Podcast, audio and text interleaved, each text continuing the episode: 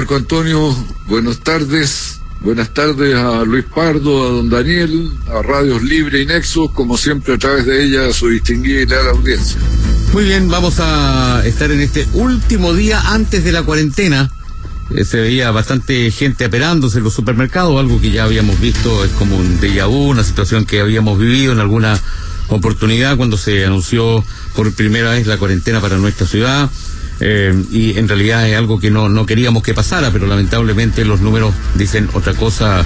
Diputado Pardo, eh, último día, eh, entre comillas, en normal, en, en fase 2.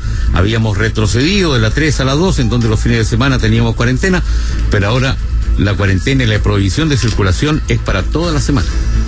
Bueno, hay una segunda ola que está en claro desarrollo a nivel nacional. Eh, lo habíamos conversado muchas veces. Esto es un, rebrote que se está produciendo eh, a nivel mundial y que tenía que, llegar inevitablemente a nuestro territorio. Eh, lo importante acá es seguir atentamente lo que son las medidas de, protección adicionales. Desgraciadamente el confinamiento trae aparejado, como ya sabemos, efectos muy complicados para las familias, tanto económicos como emocionales, psicológicos, y, es parte de, esto que estamos sufriendo en esta pandemia mundial. Por eso que es también importante el anuncio de nuevas medidas de, apoyo a, a, las familias, especialmente eh, que van a impactar en estos próximas semanas y meses con, eh, con este segundo brote. Y lo más importante, mantener, por supuesto, por una parte el plan de vacunación, que está avanzando en forma muy efectiva, pero también mantener y cuidarnos con todas las medidas de protección que nos han recomendado y que son la única forma de contener eh, los efectos de la pandemia. Ya que lo esbozó el diputado Pardo, eh, ¿qué le parecen al diputado Chilín estos anuncios con respecto a la extensión del IFE, del bono COVID, para, según dijo el presidente Piñera, paliar los eh, efectos económicos provocados por la pandemia del coronavirus? Bueno, siempre es importante eh, disponer eh, la protección de las familias, no solo lo sanitario, sino que también en lo económico. y esperemos que esta vez nuestra velocidad de respuesta en la cuestión de la protección económica y social sea rápida, oportuna, que efectivamente ayude a que tenga resultado la reimposición de restricciones al desplazamiento de las personas. Creo que en eso la vez anterior quedamos en deuda en cuanto a la oportunidad, en cuanto a la cobertura. Esta vez se ha anunciado que bueno se va a poner menos énfasis en la categorización de las personas con unos afanes de focalización que la verdad que hoy día son como bien poco justificadas la realidad económico-social del país, que ha quedado completamente en evidencia a, a propósito precisamente de la misma pandemia. Yo creo que todavía no tenemos, y cuando digo todavía no tenemos, creo que en todo el mundo no tenemos una respuesta cierta a la, a la pandemia. En todas partes, bueno, como que se prueban métodos, se cambian, no resultan completamente y nosotros no somos ajenos a ese proceso de aprendizaje. La, prórroga, del estado de catástrofe, que yo voté a favor, lo hicimos en lo que se refiere a los datos que respaldaban eh, la solicitud, es decir, los resultados contra las medidas adoptadas eran bastante débiles. No, no teníamos cómo hacer comparaciones, qué pasa con, qué pasa sin. Y bueno, frente a la duda, lo mejor era prevenir, y a lo menos nosotros los socialistas nos guiamos por la opinión del colegio médico con quienes nos reunimos antes de las discusiones y votaciones sobre la prórroga del estado de catástrofe y ellos con la misma incertidumbre que teníamos nosotros nos recomendaron más bien eh, aprobar la prórroga y yo espero que esta vez sea bien utilizada, es decir, que cuando se la use sea estricta, rigurosa y no así a media. Todos sabemos que esto tiene efectos colaterales negativos, particularmente en la actividad económica, los ingresos de la familia, de las personas, pero ahí también tenemos que dar una respuesta efectiva como estaba uno. Ahora, eh, lamentablemente con todo esto, toda el área metropolitana, recordemos, eh, vuelve a fase 2. Eh, vuelve el, el fantasma de la incertidumbre laboral, la economía. Por lo tanto, no parece ni aparece tan descabellada la opción de un tercer retiro eh, del 10% de fondos de pensiones. Ahora, eh, cuando el presidente hace estos eh, anuncios eh, sociales, están llenos de condiciones, requisitos, letra chica, según la fase en que se encuentre. Entonces, de, igual manera no es universal, como por ejemplo el, retiro de el tercer retiro que, que se discute en el Congreso de los fondos eh, eh, sociales, diputado Pardo. Bueno, el retiro tampoco es eh, universal. Hay que pensar que ya hay 2.800.000 chilenos que no les queda nada en sus cuentas de ahorro. Hay otros tantos que no tienen de antes ahorros previsionales y, por lo tanto ninguna de las medidas es totalmente universal. Lo que sí es importante señalar, y, y creo que hay que seguir avanzando en eso, que las nuevas medidas sociales anunciadas por el gobierno han reducido bastante los requisitos. Por ejemplo, el bono clase media, que es un bono que parte de 400 mil pesos, pero que puede llegar a 650 mil, de acuerdo a si en el, hogar hay adultos mayores o hay personas con algún tipo de, de, de, de, de discapacidades. Ese bono, por ejemplo, se aplica sin requisitos a los que están entre el sueldo mínimo y eh, el, millón de pesos de, de sueldo. Eh, también se restringe o se, o se reducen eh, los requisitos de, del, del de, de, acreditar, ¿no es cierto?, la condición del, del del registro social de hogares, se crea además un crédito sin intereses a un año de gracia para las personas que ganan eh, entre 400 mil y, y 2 millones de pesos.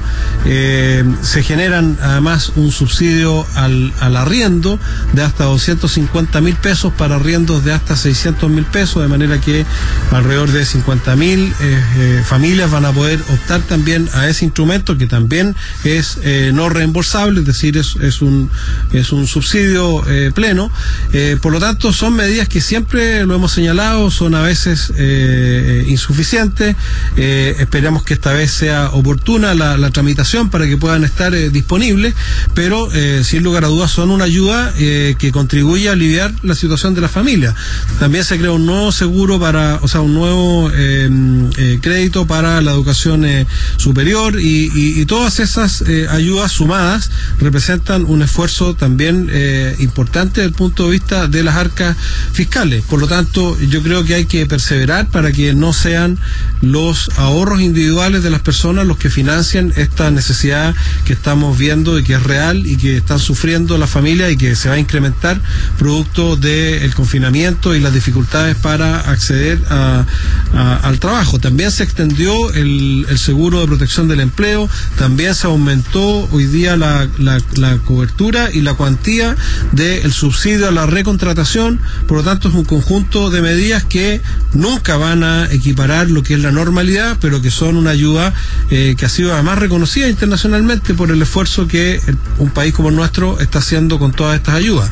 Hay también una propuesta distinta al, tercer retiro que es eh, hacer un aporte a partir de el seguro de desempleo para que las personas puedan retirar eh, 400 mil a un millón de pesos eh, de ese fondo y, bueno, hay que seguir estudiando y, apoyando aquellas iniciativas que alivian la situación de las familias. En eso, por supuesto, no hay que, no hay que escatimar esfuerzo y tratar de que estas ayudas del Estado sean lo menos engorrosas y lo más expeditas posible, porque eh, no, hay, no, hay, no hay duda alguna que hay mucha gente que las está necesitando con urgencia. A, a propósito de esto, ¿qué opina el diputado Marcelo Chilin con respecto a esta propuesta del alcalde de las Condes, Joaquín Lavín, para eh, no tener que recurrir al tercer retiro de pensiones? Eh, con respecto a lo que mencionaba el diputado Pardo, que retirar eh, parte de los fondos del seguro de cesantía, incluso ya hay algún apoyo de algunos diputados de la derecha, como Jorge Alessandri y Gonzalo González. Yo creo que la propuesta tiene el mismo problema que tiene el retiro de los fondos de AFP, que es que la gente se tiene que rascar con sus propias uñas, con sus propios recursos, con lo que ha ahorrado. Y desde ese punto de vista, bueno, no es una idea, a mi juicio, justa. aquí debiéramos hacer un esfuerzo como sociedad en su conjunto, organizada políticamente en lo que se llama el Estado. Y yo me inclino más a favor de ese tipo de soluciones que el de decir, bueno, está la cosa de tal manera que recurra a lo que era su propio patrimonio, ¿ah? para el fin que estuviera destinado, como en el caso de lo que se ahorra para la eh, seguro de cesantía. Pero bueno, yo no sé si eso se va a traducir simplemente en un eslogan de campaña presidencial del señor Lavín o va a ser un proyecto de ley. Si es un proyecto de ley, ahí habrá que emitir una eh, opinión y, tomar una decisión eh, más fundada. Eh, muy bien, estamos conversando con el diputado Luis Pardo y con el diputado Marcelo Chilin de diferentes temas que son eh, tremendamente transversales, de interés, de, interés eh, general de la comunidad que escucha a esta hora nuestro sin libreto en esta jornada de día viernes, tal como decía, partiendo en dos en el ombligo ya del mes de marzo. Eh, otro tema polémico que yo creo que eh, vale la pena, aunque sea someramente, tocarlo y ponerlo en la mesa, porque ha estado también en el debate el tema de la estatua del general Baquedano, y, y si el diputado Chalper, que es un diputado por el sur, fue y estuvo ahí con sus leteritos, con, con su campaña, no es verdad, en contra del retiro de la estatua del general Baquedano, me imagino que los parlamentarios que también no son de Santiago, ni de Providencia, ni representan tampoco a, a estas comunas del área metropolitana, pero también deben tener alguna opinión con respecto a esta situación que se suscitó, eh, diputado Pardo. Eh, estoy seguro que usted tiene una idea eh, acerca de esta situación. Bueno, primero el retiro que espero sea temporal de la, del monumento al general Baquedano y espero que vuelva a, su lugar, que es el, el lugar que, que, tiene desde el año 1955, donde se inauguró eh, ese, ese monumento que además alberga la tumba del soldado desconocido, eh, sea efectivamente un retiro temporal. Y las razones eh, son que los vándalos que atacaron el monumento la última vez galletearon por lo menos dos de las patas del caballo que sostiene, digamos, el, el, monumento y, había un peligro inminente de que ese, ese monumento se desplomara, lo cual habría sido, aparte del riesgo que implica para, para, para la seguridad de las personas, eh, habría sido un, una pérdida muy lamentable de todo punto de vista.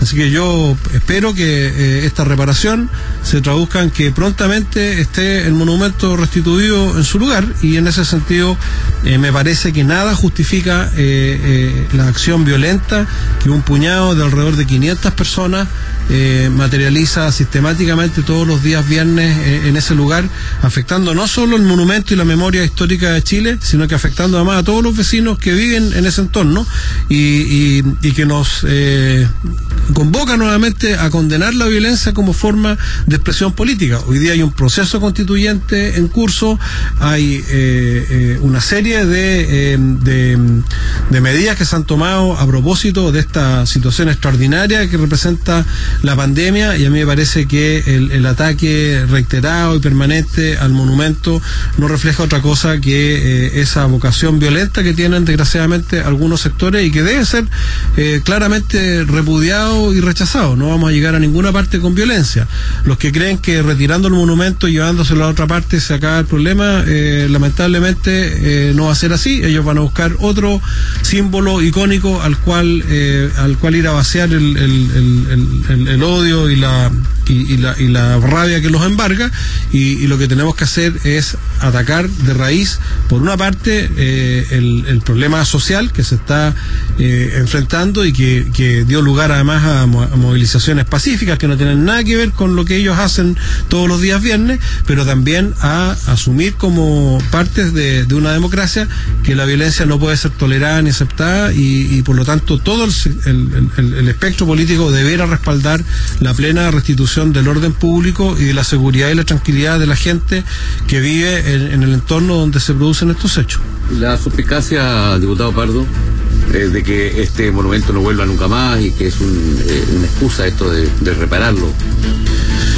No, eh, yo, yo tengo la certeza de que el monumento efectivamente fue, fue afectado en su estructura. Como digo, habían a lo menos 12 patas de, del caballo, digamos, que, que es la que, representa el, monumento vaquedano, que, tenían un corte eh, muy profundo de más del 50%, y, y el propósito evidente de ellos era volver a terminar de derribarlo. Ahora, yo creo que nuestro desafío como, como, como, país, como sociedad y como Estado democrático es eh, restablecerlo su lugar y, asegurar que tanto el orden público como la tranquilidad de los vecinos y como eh, el, el, valor patrimonial e histórico de ese monumento sean respetados y hacer respetar el Estado de Derecho es la obligación que a la cual todos debiéramos concurrir.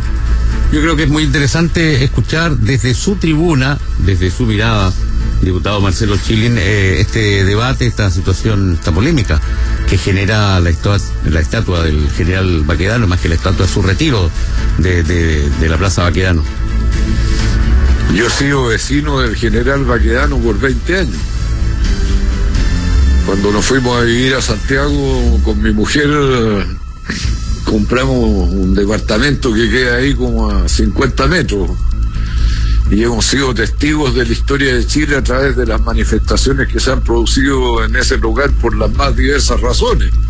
La gente generalmente se recuerda de los éxitos deportivos, pero ahí se celebró eh, la elección como amigo Universo de la señora Boloco, eh, festejaron la muerte de, Pinochet, eh, en fin Ahora yo creo que la agresión al monumento vaqueano en realidad es puro vandalismo, es una cosa que, bueno, va empujada por la rabia, el odio, la ira, y ahora se le empiezan a poner ingredientes sobre el significado de vaquedano.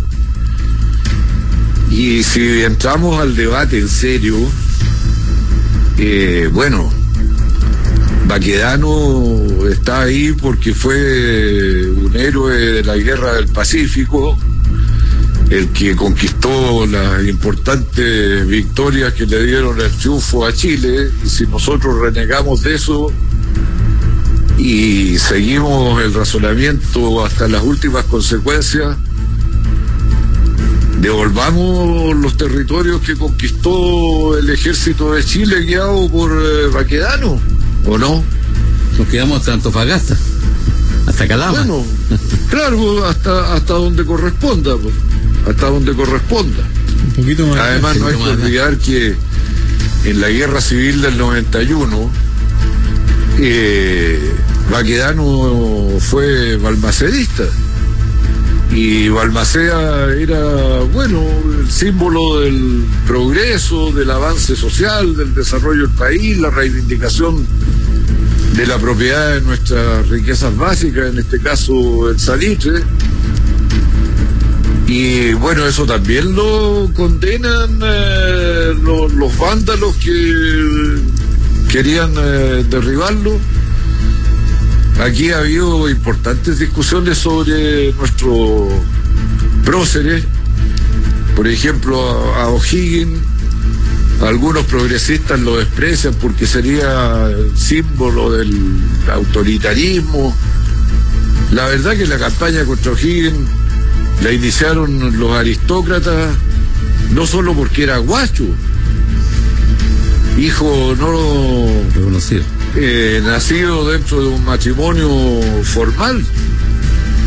Pero además renegaban de él porque terminó con el mayorazgo, porque terminó con la esclavitud, porque hizo importantes eh, decisiones que le fueron dando el carácter de república democrática a nuestro país.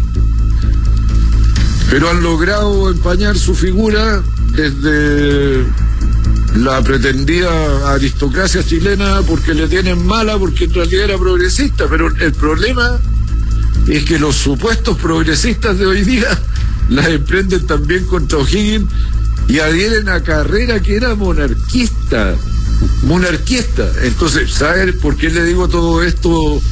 No palatear a nuestra audiencia, sino que si vamos a tomar decisiones sobre el emplazamiento de nuestras figuras históricas, bueno, por lo menos hagámoslo con fundamento y con un debate de verdad, pues, no a piedrazos, galletazos, combos de martillazos. Yo realmente no estoy de acuerdo para nada con esos métodos, aunque no esté de moda en estar en desacuerdo con el que más vocifera. Algunos dirán que tiene la culpa Paradit, eh, diputado Pardo. No, yo concuerdo con, con lo que acaba de señalar eh, Marcelo. Eh, creo, complementando además, que es importante recordar que Baquedano fue un demócrata, no solo porque estuvo eh, con Balmacea, sino que porque Baquedano eh, se le ofreció en dos oportunidades a lo menos la presidencia de la República.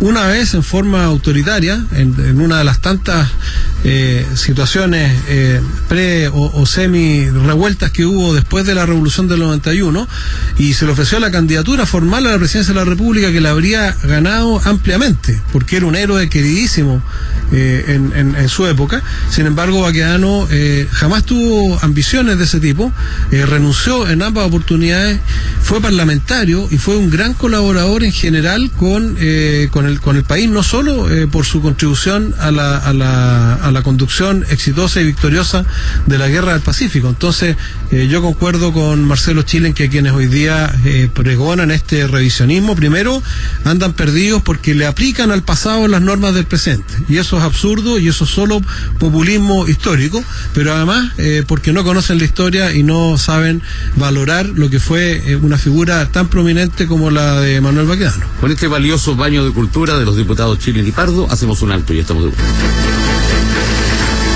La cédula única, bueno, el cohecho era lo habitual, y hasta que se logró instituir la cédula única y con la participación de las Fuerzas Armadas en la eh, garantización, en, en, el establecimiento de la garantía de que las cosas ocurrían normalmente, de manera civilizada, sin violencia, eh, ese bien que adquirimos, bueno, nadie quiere ponerlo en riesgo. Yo finalmente voté a favor porque se tomaron medidas adicionales de custodia, de segurización de las cosas. Y porque claro, también es una cosa de sentido común evitar las aglomeraciones en tiempos de pandemia. Pero bueno, pudimos haber legislado sobre esto antes, creo yo.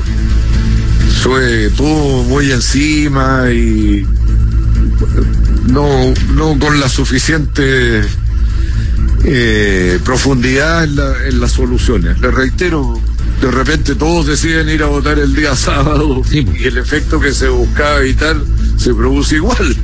¿eh?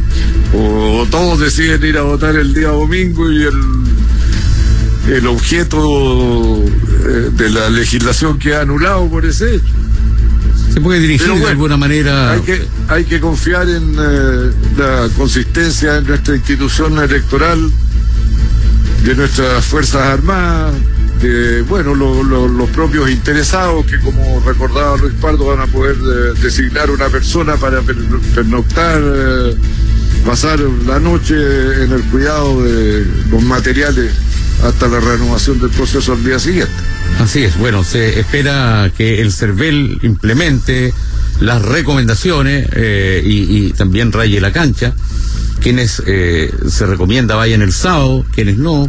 pueden ser los adultos mayores, bueno, pero, pero tiene que haber sí eh, una campaña comunicacional tremenda, grande, para que de esa manera funcione esta idea y no se quede solamente en, en, en, en una idea, en un proyecto que eh, a poco a pocos días de las elecciones, estamos menos de un mes, eh, sí, porque el segundo argumento a favor de los dos días era precisamente ese, de asegurar que hubiera una gran cantidad de electores, porque se les daban las facilidades para participar. Así que ojalá que se cumpla eso también. Ahora sí, también hay que cruzar los dedos porque vaya mucha gente, por cierto.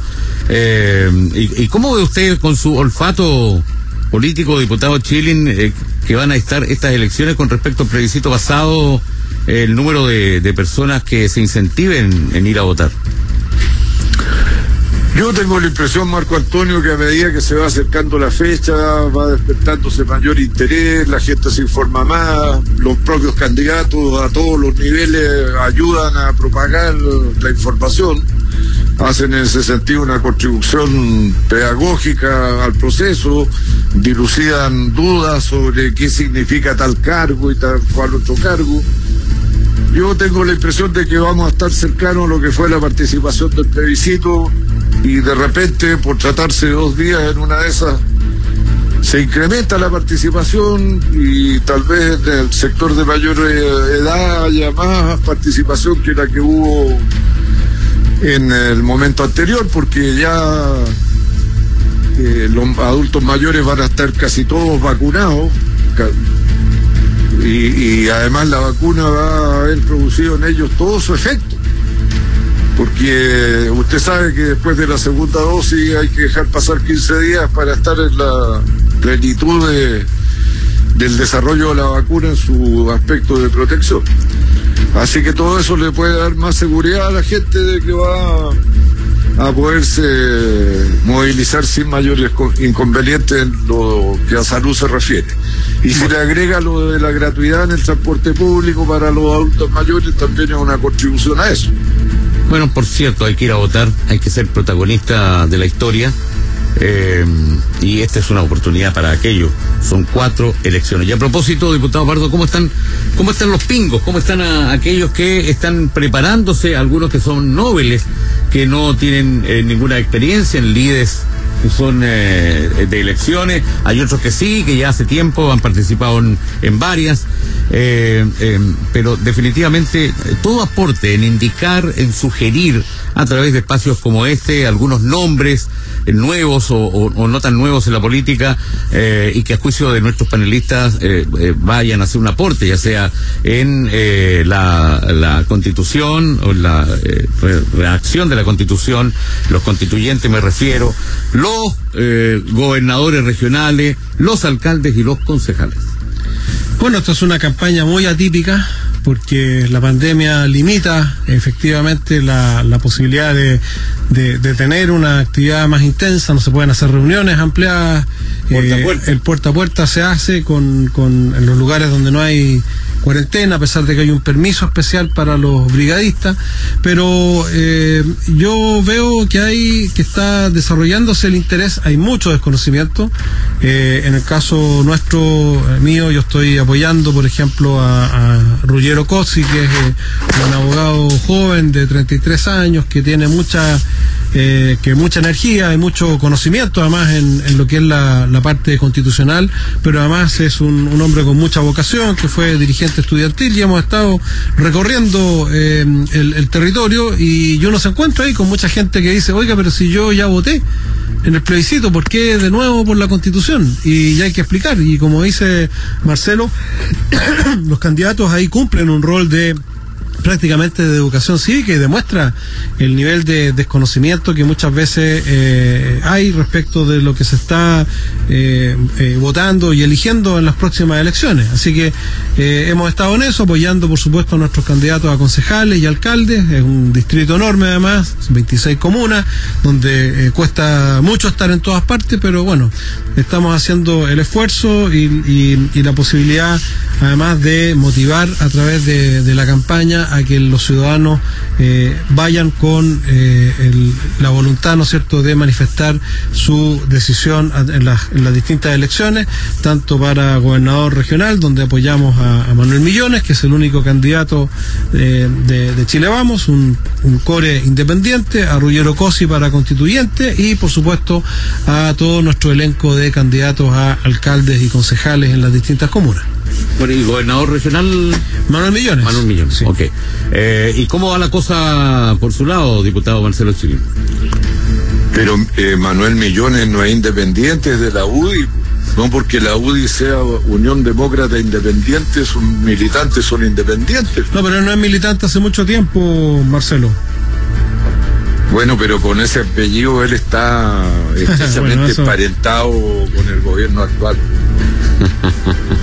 ¿Ah? Bueno, hay varios, hay varios de, de, si es por si es por plata, hay varios en la en la izquierda que están también muy emparentados con, con eso.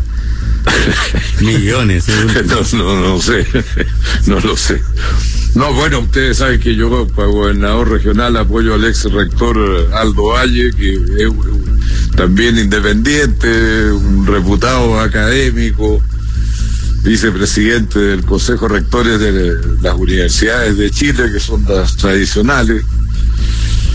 Y bueno, que tiene en su capacidad de gestión el mérito de haber levantado una institución, la Universidad del Paraíso, que estaba en el suelo y le entregó en, en la situación que se encuentra hoy día, patrimonialmente sana, y académicamente con gran prestigio, sobre todo en algunas carreras como Derecho, Medicina, que no son poco importantes. Así que creo que esa experiencia trasladada al gobierno de la región de Valparaíso va a ser una buena cosa para los habitantes de Valparaíso. Y a diferencia de otros candidatos que usan los problemas para agitar y, eh, crear eh, conflictos, eh, Aldo Valle el candidato de las soluciones. Así que ahí la gente tendrá que elegir. Si quiere que se sigan gritando los problemas o se empiecen a resolver los problemas. Y en materia convencional, bueno, nosotros llevamos dos candidatos, los socialistas por el Distrito 6, la señora Claudia Espinosa, geógrafa, que ha sido administradora municipal durante un buen tiempo en eh, Quilpué, ha desempeñado prácticamente todas las funciones dentro de la municipalidad, también ha sido alcaldesa subrogante en muchas ocasiones. Y a don eh, Claudio Gómez, que es un eh, abogado, profesor de Derecho Constitucional, independiente, él vive en la zona de la Concagua, San Felipe, Los Andes, ahí se desempeña profesionalmente y son gente como lo que estaba reclamando Chile, caras nuevas, mujeres, jóvenes, que además tuvieran el expertise suficiente para participar en debates que son complejos, pues no armar una nueva constitución no es una cosa tan sencilla. Así que esperemos que la gente les dé la confianza, el apoyo. Nosotros los propusimos porque creemos que son dignos de ello y ojalá que hayamos respondido a la expectativa de la ciudadanía. Muy bien, eh, vamos a hablar del trabajo parlamentario ahora, no sé cuánto tiempo nos queda, todavía estamos con, tiempo. Eh, y otro de los debates que se han visto en el Congreso, por cierto, es la reforma previsional, eh, que ha sido tema de discusión en el Congreso. Hay una serie de indicaciones que ha ingresado el gobierno y le vamos a preguntar precisamente al diputado Pardo en qué va ese tema. Bueno, el gobierno ingresó una propuesta eh, que mejora bastante el, proyecto que ya estaba sobre la mesa y que representa, eh, en caso de aprobarse, eh, una mejora eh, sustantiva e inmediata para muchas de las pensiones, alrededor de un millón de chilenos se verían beneficiados con esta reforma. Básicamente la reforma extiende el pilar solidario hacia la clase media, eh, premia y, subsidia en forma importante a las mujeres especialmente, pero además eh, genera, como, como dije, una una, mejora para las pensiones más bajas que van a poder, eh, en algunos casos, casi duplicar eh, los ingresos que eh, obtendrían bajo el régimen actual. Por lo tanto, es un, es un, es un, es un proyecto importante en términos de cambiar las reglas del juego, además para las AFP. Hay, hay unas innovaciones muy relevantes en, lo que es el funcionamiento de las AFP, pero lo más importante es que agrega recursos desde el nivel del Estado a este pilar solidario que beneficiaría además a la clase media, eh, no solo al 60%, sino que al 80% más vulnerable, es decir, es un subsidio casi universal para las pensiones y que yo espero que eh, en el Senado, que es donde está radicado el proyecto, se pueda llegar a un acuerdo, se pueda dejar de lado lo que es la, la, disputa y la pelea eh, político-ideológica para abordar el tema de fondo, que es una mejora sustantiva para las pensiones y, y que creo yo la ciudadanía lo está esperando y no se justificaría que lo sigamos dilatando. Como ve el diputado Marcelo Chilin, estas indicaciones que, ha ingresado el gobierno a la reforma previsional original. Mire, yo espero que podamos llegar a un acuerdo. En un principio, las nuevas indicaciones son mejor que lo que había, pero el Senado le hizo a la Dirección de Presupuesto específicamente la pregunta de qué ocurría en eh, distintas modalidades de uso del 6% eh, adicional con cargo patronal. Y la propia Dirección de Presupuestos dijo que para los efectos de elevar las pensiones más bajas, de hacer eh, más justicia quienes más lo necesitan, el destinar el 6% íntegramente a un fondo de solidaridad y reparto administrado por una institución pública sin fines de lucro es la que da el mejor resultado. Y eso no fue una discusión ideológica, no fue que uno dijo A y el otro contestó B, sino que fue un estudio, eh, lo que se llama modelístico, donde se hacen los distintos ejercicios y se dice este es el resultado. Ahora, siendo ese el resultado, es un poco inexplicable que el propio gobierno del cual depende la dirección de presupuesto no atienda a lo que dice su institución, que el que tiene más eficacia para mejorar las pensiones ahora, de inmediato, para llegar a un grupo de gente mayor, ¿ah? que, que se llega parcelando el 6% en cualquiera sea su proporción, el gobierno no acepte la recomendación de su propia institución. Es bien raro esto, pero bueno, hay mucha gente que se queja que el gobierno no escucha, bueno, si no, si no escucha a su propia institución, está claro que también le cuesta escuchar al resto. No, pero bueno, yo espero que se superen los eh, ideologismos y, los eh, afanes de perpetuar un modelo que la verdad es que ya fracasó. No en la administración de los fondos en sí, que se reveló que había sido bien hecha, sino que en el resultado que se supone que debería tener la institución, que es darle pensiones dignas, suficientes a lo necesario para vivir con dignidad la vejez.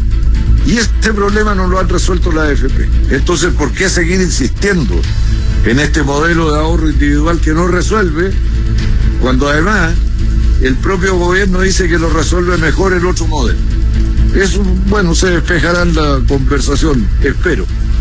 Muy bien, eh, nos gustaría seguir ahondando en este tema porque es tremendamente importante, interesante, especialmente para todos quienes eh, están a punto ya de jubilarse y de recibir sus pensiones. En realidad eh, pasan los números y las palabras, las frases, las propuestas, las discusiones por, la, por, por encima de la cabeza de las personas, pero definitivamente es el Congreso, en este caso la Comisión de Trabajo del Senado, donde está ahora esta discusión, ¿no, Así es, pero me gustaría contestar algo lo que señaló Marcelo. Eh, eh, todos estamos más que conscientes de que las AFP por sí mismas no solucionan el problema y que es necesario, como lo están haciendo todos los países, tanto los que tienen un régimen de, eh, de, reparto que no funciona, producto de que hoy día hay más trabajadores pasivos que activos y por lo tanto no se sustenta y no se financia, ellos están agregando a su sistema de reparto un sistema de capitalización individual y los que tienen capitalización individual como Chile tienen que agregar eh, un sistema solidario, que es lo que hace esta reforma de pensiones. Eh, no es solo lo que dice Marcelo, que el informe de efectivamente si damos todo a ese 6% a reparto, significa que eh, efectivamente mejoran mucho más las pensiones en lo inmediato, pero eso no es igualmente sostenible en el tiempo si uno proyecta la cantidad de trabajadores activos que va a haber en el futuro. Y significa además que los trabajadores activos ahora, en vez de ahorrar ese 6% para su vejez, lo van a destinar a mejorar eh, pensiones de, de otros trabajadores. Nosotros somos partidarios de que solo la mitad de ese 6% vaya a ese fondo solidario. Con eso se mejoran radicalmente las pensiones actuales y no que el, el 100% que, que tiene el problema además que en el mediano plazo podría no ser tampoco eh, sustentable en el tiempo. Y eso es una discusión técnica, no es una discusión ideológica, eh, donde los números y los datos son los que tienen que prevalecer para que las personas tengan la mejor pensión posible ahora y en el futuro. Muchas gracias por haber estado, eh, diputado Pardo. Gracias a ti, Marco Antonio, y por supuesto a Marcelo y a Daniel en los controles. Muchas gracias, diputado Chilin. Gracias a usted, Marco Antonio. Chao, Daniel. Chao, Luis Pardo. Nos vemos. Chao, chao.